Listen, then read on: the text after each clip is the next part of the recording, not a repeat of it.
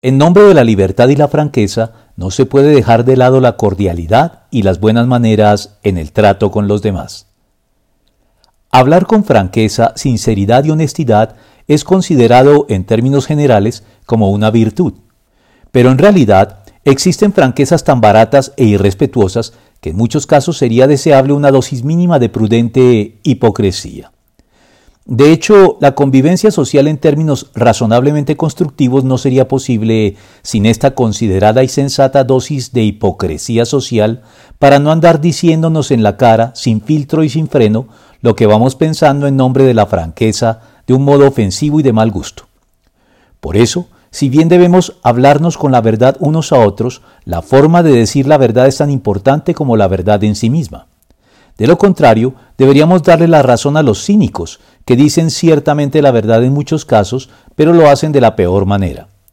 Porque como alguien lo dijera, todo depende de la forma en el decir. De la comunicación depende muchas veces la felicidad o la desgracia, la paz o la guerra. Que la verdad debe ser dicha en cualquier situación, de esto no cabe duda, mas la forma con que debe ser comunicada es lo que provoca en muchos casos grandes problemas. La verdad puede compararse con una piedra preciosa. Si la lanzamos contra el rostro de alguien puede herir, pero si la envolvemos en un delicado embalaje y la ofrecemos con ternura, ciertamente será aceptada con agrado.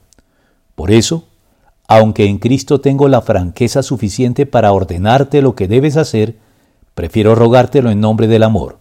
Yo, Pablo, ya anciano y ahora, además, prisionero de Cristo Jesús. Filemón 1 del 8 al 9.